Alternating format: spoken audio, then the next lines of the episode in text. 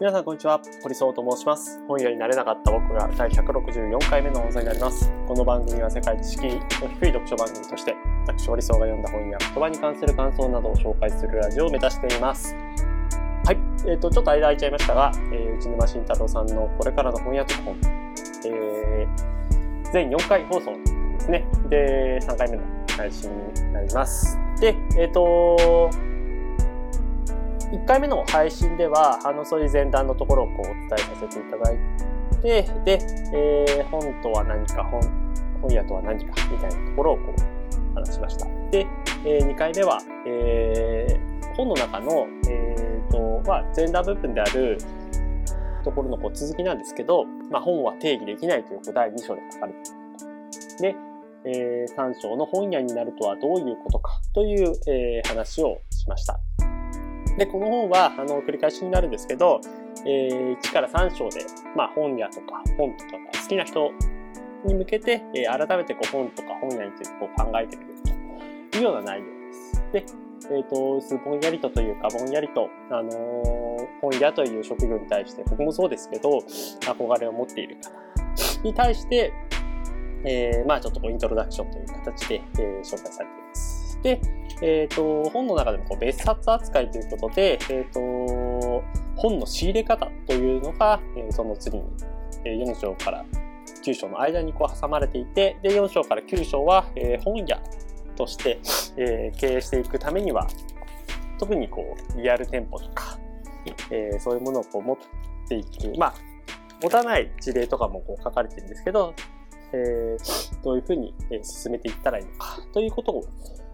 書かれているというような感じです。で、えっ、と、今日はですね、えっ、と、3回目ということで、改めて、えっ、と、この第4章から第9章にかけての話を、えー僕がこう感じたことをいろいろこう喋っていきたいなと思っています。そうですね、なんかあのそもそもこの本やっぱ面白いのは、いろんな事例があるっていうことだし、内沼慎太郎さんって、えっ、と、最初からこう本屋をやったわけではなくて、あのー本にも書かれてましたけど、大学卒業した後に、えー就職をしますと。新卒で就職しますと。で、えー4月に入社して、6月にこう会社を辞めてしまったと。結構こう仕事が激務だったっていうのと、自分自身のこう本とか、そういうものに対するこう理想が高かった。ということで、えーまあ自分の理想に近づけるためにはどうしたらいいのかっていうことで、こう3年待ってからこうや、やめるよりも、えーまあ、とりあえずやめて、そこからこう道を、まあどうにかこう見つけていこうみたいなことをこう考えた。で、そこから、あのーまあ出版とか本にかけ、に関する仕事をしたりとか、なんか一応さ、ちょっと経緯はちゃんと僕は読み込んでないだけかもしれないですけど、HTML とか CSS とかもこう、2006年当時こう書ける。で、20代前半で。まあ多分それってこう、メディアとか出版社とか、まあいろいろな公表たちに対して、まあホームページをこう作ろうっていう、多分2000年代の前半から後半、2000年代ですかね。は、えっ、と、そういう時代だったので、かなりまあ重宝されただろうなっていう感じですよね。で、かつ、えー本に関するこう知見も当然こう深くて、えーいろんなことがこう同時並行的にこう書けると。僕もこう知り合いでそういう方実は一人いらっしゃるんですけど、なんかその、その方をこうイメージするとですね、本当にこういろんな こう仕事がもうちょこちょことこうできる。ちょこちょことできるっていうのはなんかあんまりこういい意味で使われないですけど、もういろんなとこ守備範囲が広くてっていう感じなのかなと。で、満を持して、まあ、2011年、えっ、と、雑誌ブルータスの、えー本屋好きという企画の中で、行動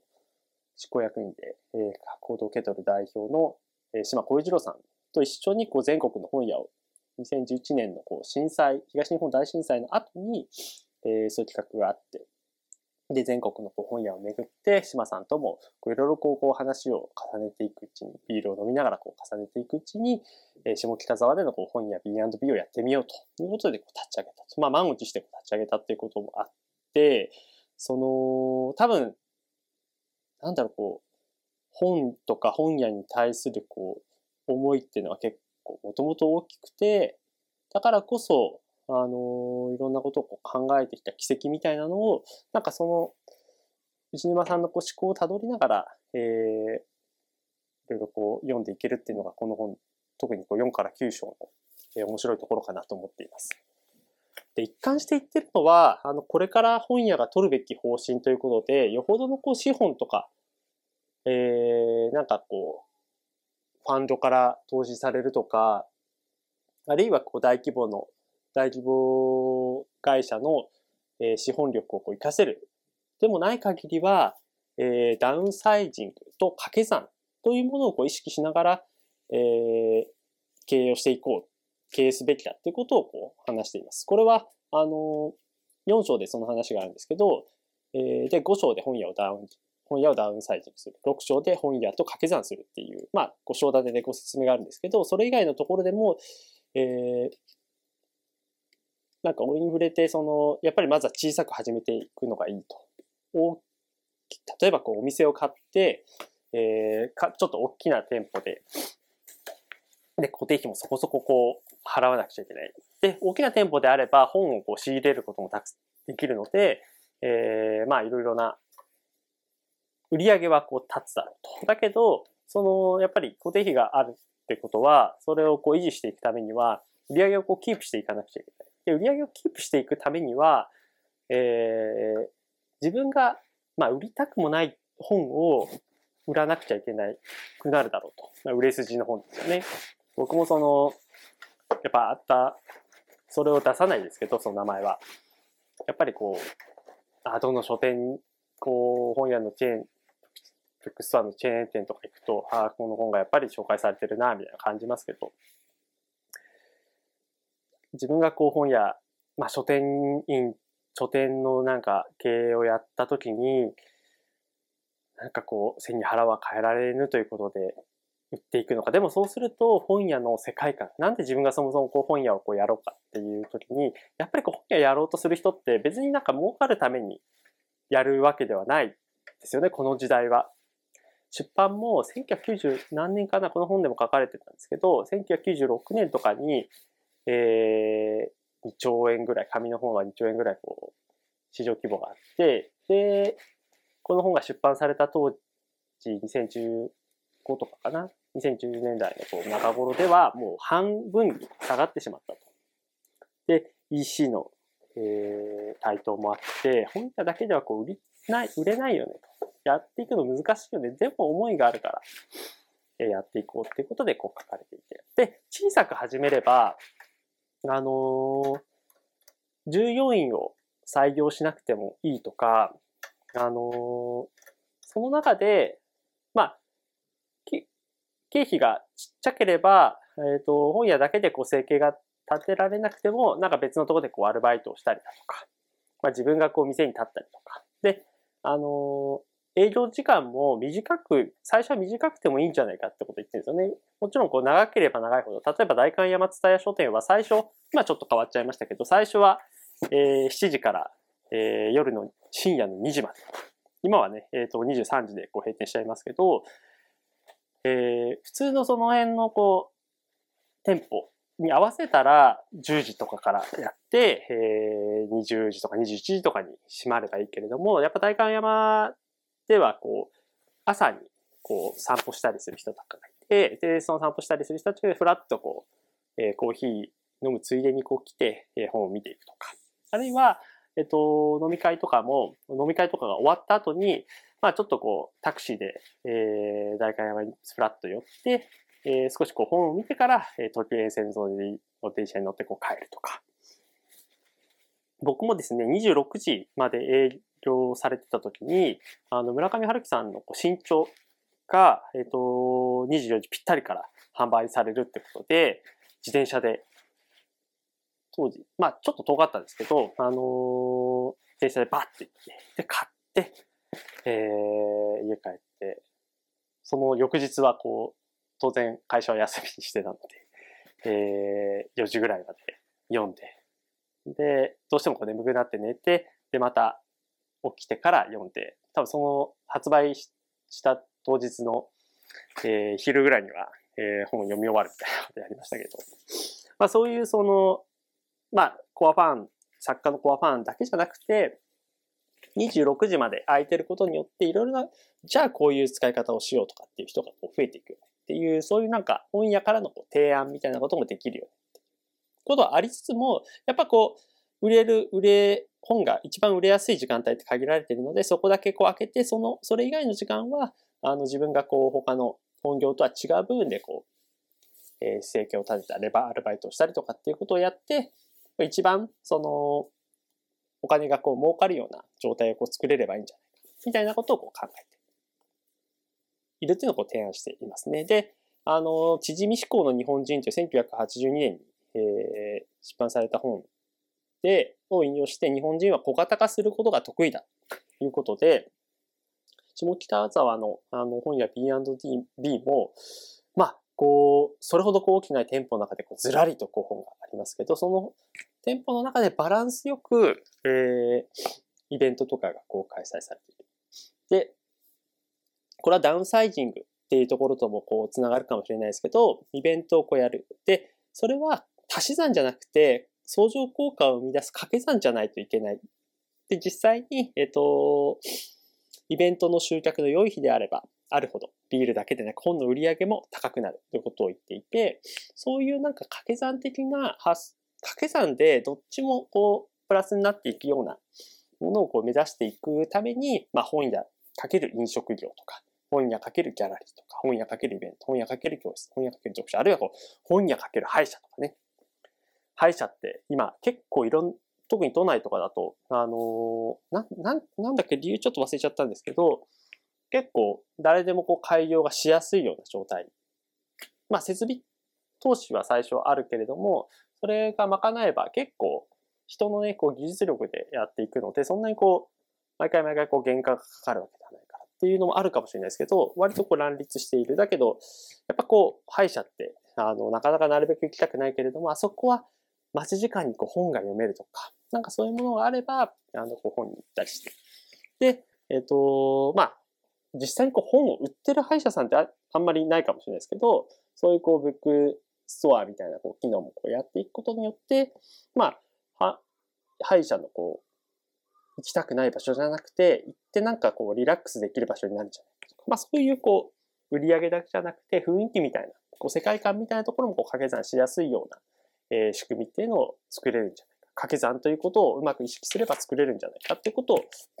えー、言ってました。えっ、ー、と、これからの本屋が取るべき方針ということで、まあ、生計を立てていく方針ということで、ダウンサイジング、掛け算。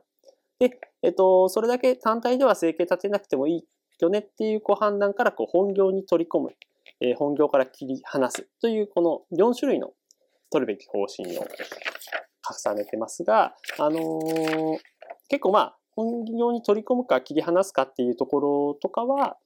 あの、でも、なんか、個人的には結構この掛け算っていうところとすごく、あの重なる部分も多いな、みたいな感じで読んでいました。でですね、えっと、この第6章の本屋と掛け算するっていうところの、えっと、トークというところでこう一つ、えー、コーナーが設けられてたんですけど、えー、中村祐介さん、堀部敦さん、千沼慎太郎さん、3人でこう対談をしていって、で、中村さんが、あの、香川たで、えっ、ー、と、本屋さんをこう、新しく始めようとする人。で、堀部敦さんっていうのは、こう、経文社という、京都で、えっ、ー、と、一二のこう、知名、日本で一二の知名度を争う、